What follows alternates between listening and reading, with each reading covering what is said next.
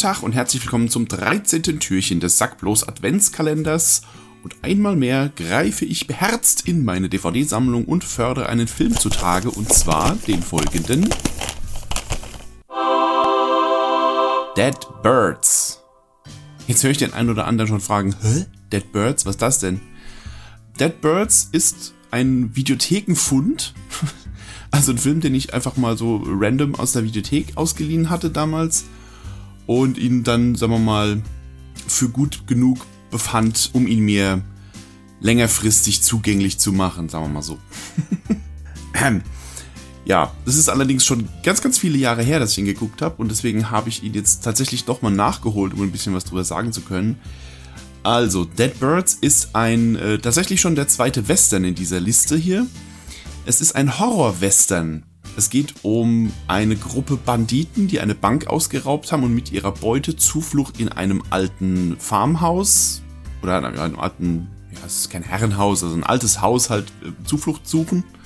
Und dieses Haus ist aber, man kann es sich schon denken, kein sicherer Platz zum Schlafen, sondern da haben sich früher ganz schlimme Dinge zugetragen und im Laufe der Nacht äh, widerfahren diesen Banditen äh, zum Teil schlimme Visionen von den Massakern und Gräueltaten, die da stattgefunden haben. Und es erscheinen ihnen seltsame, seltsame Kreaturen, wo sie nicht wissen, was mit denen auf sich hat und so weiter und so fort.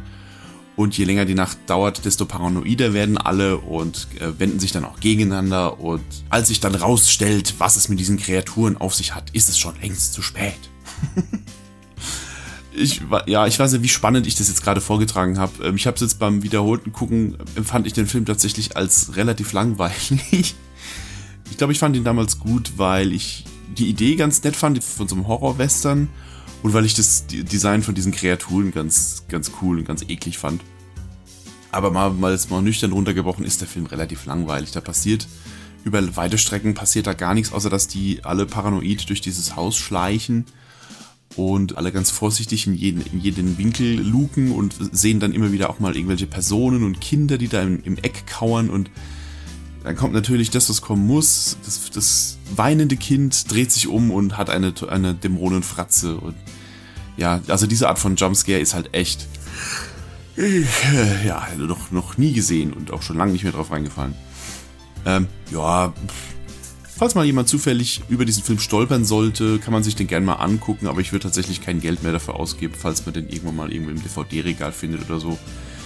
Dafür ist er dann doch zu ereignisarm und zu vorhersehbar. Bis auf den Twist am Ende, was es mit diesen Kreaturen auf sich hat, das fand ich eigentlich ganz nett. Und ist auch das Einzige, was noch hängen geblieben ist, tatsächlich nach all den Jahren. Äh, das fand ich ganz cool, aber ja, über die Laufzeit des Films ist es dann doch relativ schnarchig für einen Horrorfilm. Und deswegen ähm, wäre das, glaube ich, einer der Filme, sollte mir mein DVD-Regal mal zu eng werden, dass der dann als nächstes die Gerätsche macht. Aber gut, habe ich euch mal wieder einen Film vorgestellt, den vielleicht noch nicht jeder gekannt hat. Und somit kann ich schließen mit den Worten des großen Markus Kafka. Haben wir wieder was gelernt. Recht herzlichen Dank für die Aufmerksamkeit. Auf Wiedersehen.